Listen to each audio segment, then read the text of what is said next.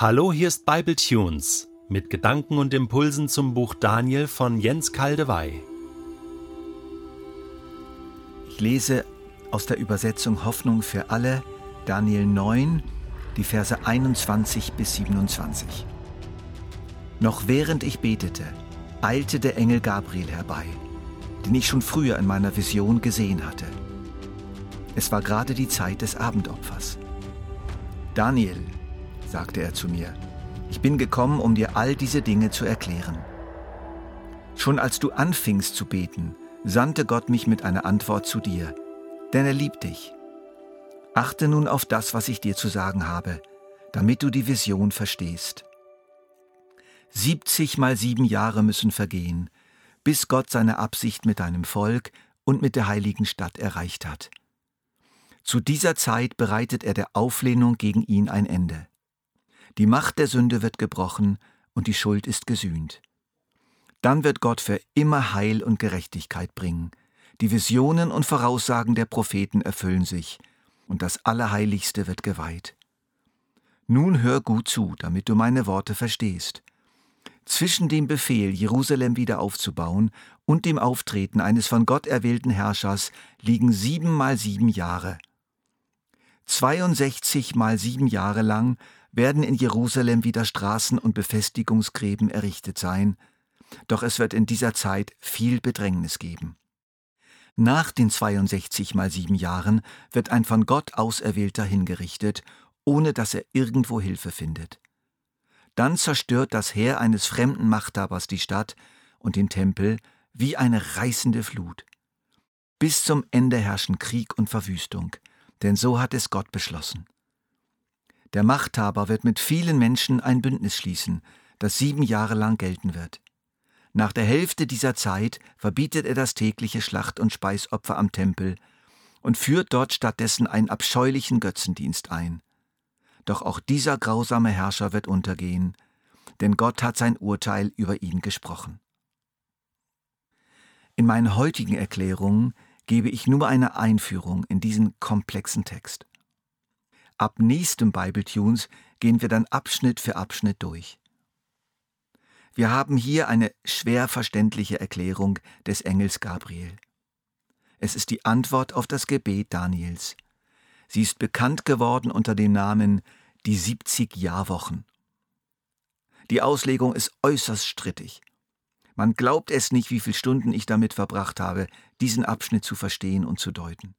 Ich habe acht Kommentare dazu gelesen und seitenweise Notizen gemacht.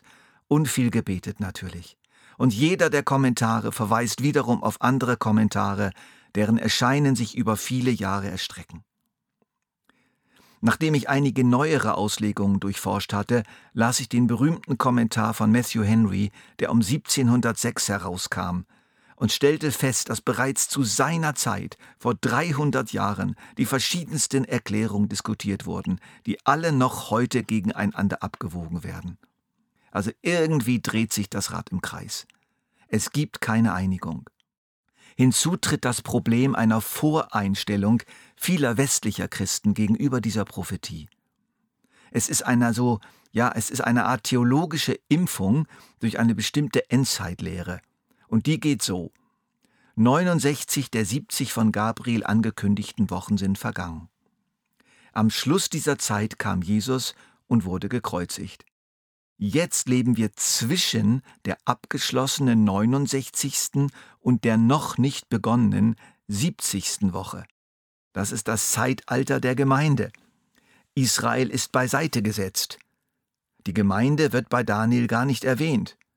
Bei ihm geht es ausschließlich um das irdische Israel. Die Zeit der neutestamentlichen Gemeinde geht zu Ende, wenn Jesus das zweite Mal zurückkommt, das zweite Mal überraschend, heimlich, unsichtbar. In der Mitte der 70. Woche holt er seine Gemeinde ab. Die heimliche Entrückung der gläubigen Christen geschieht.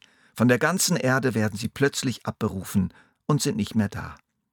Nun beginnt die dreieinhalbjährige eigentliche Endzeit, die Herrschaft des Antichristen. Er schließt mit Israel einen Bund, er weist sich zunächst als Freund, dann als Feind und wendet sich mit aller Macht gegen das Volk Gottes.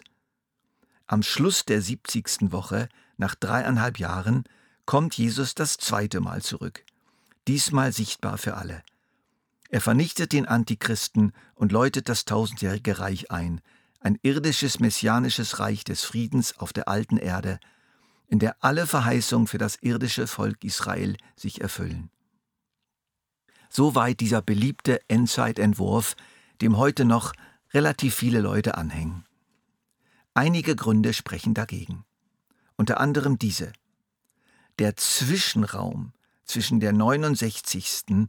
und der 70. Woche wird einfach in den Text hineingelesen. Er wird nicht einmal angedeutet. Ein zusammenhängender Text wird auseinandergebrochen. Auch in der Offenbarung ist eine solche Lücke nicht zu finden. Diese Auslegung funktioniert auch dort nicht. Sie behauptet, dass am Ende von Kapitel 4 die Gemeinde bereits entrückt ist und Kapitel 6 bis 19 nicht unsere Gegenwart, sondern nur die dreieinhalbjährige Herrschaft des Antichristen beschreiben. So sind Kapitel 6 bis 19 der Offenbarung im Grunde überhaupt gar nicht für uns geschrieben. Wir sind ja nicht mehr auf der Erde und müssen uns mit den letzten Schrecken der Endzeit nicht mehr herumschlagen. Ein weiteres Problem ist das totale Auseinanderreißen vom irdischen Volk Israel und der Gemeinde. Während nach dem Neuen Testament Israel und die Gemeinde eins sind, der eine Ölbaum, und ich wiederhole nochmal in aller Klarheit, die zahlreichen Visionen von Daniel über das Volk Gottes betreffen immer das irdische Volk Israel, aber auch die Gemeinde. Man kann das nicht trennen. Im neuen gründlichen Nachforschen habe ich einmal mehr gesehen, dass diese so beliebte Auslegung eine künstliche ist, die von außen an die Bibel herangetragen wird. Doch durch den alten Klassiker von Hell Lindsey, den einige von euch sicher noch kennen, Alter Planet Erde wohin, auch durch die Endzeitfilme in der Reihe Das Finale und durch schön gedruckte Endzeitfahrpläne ist sie noch in vielen Köpfen. Und das verstehe ich weil diese Auslegung so schön konkret ist, an tiefe Sehnsüchte anknüpft und im evangelikalen Raum war sie lange Zeit konkurrenzlos. Andere Ausleger hinken sozusagen hinterher. Wir werden diese Auslegung ab jetzt nicht mehr berücksichtigen, sondern mutig zu den Akten legen. Ein großes Problem ist die Berechnung der Wochen. Um welche Zeitlängen handelt es sich? Wie erstrecken sich diese Wochen geschichtlich? Wann beginnen die 70 Wochen? Die 62? Die 70. Sind sie wörtlich oder symbolisch zu verstehen? Man glaubt nicht, wie viele Leute hier gerechnet haben und gezählt haben. Und sie widersprechen sich bis heute. Wir bekommen diesen Text durch Berechnungen, egal wie sorgfältig, nicht in den Griff. Keine einzige Kalkulation hat mich wirklich überzeugt. Mein Eindruck verdichtete sich, dass man bei dem Versuch der genauen Aufstellung einer Zeitenfolge auf das falsche Pferd setzt. Es funktioniert immer nur sehr ungefähr, aber nie genau und Widersprüche bleiben bei jedem Entwurf. So habe ich mich entschieden, einer symbolischen Betrachtungsweise den Vorzug zu geben. Die Zahlen können zwar zum Teil grob eine Größenvorstellung vermitteln, aber vor allem sind sie geistlich und symbolisch zu verstehen. Also nicht nach ihrer äußeren Länge, sondern nach ihrem inneren Gehalt. Die Zahl 7, hier wie in der Offenbarung, ist deutlich vorherrschend. Die Zahl 7 ist die Zahl der Vollendung, der Erfüllung der Pläne Gottes.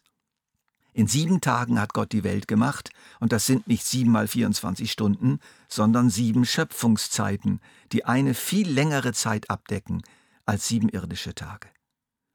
Eine durch die Zahl sieben gekennzeichnete Zeit ist, biblisch gesprochen, eine Zeit, in der Gott am Werk ist und alles auf sein Ziel hin ausrichtet. Was ich euch in den folgenden Bibletunes nun erklären werde, ist sicherlich nicht das Gelbe vom Ei und die endlich richtige Auslegung. Es ist aber mein Beitrag zur Diskussion, mein Puzzlestück der Wahrheit. Behaupten darf ich, dass ich lange nachgedacht, gesammelt, geforscht und gebetet habe, bis ich endlich angefangen habe, diese Bibletunes zu verfassen.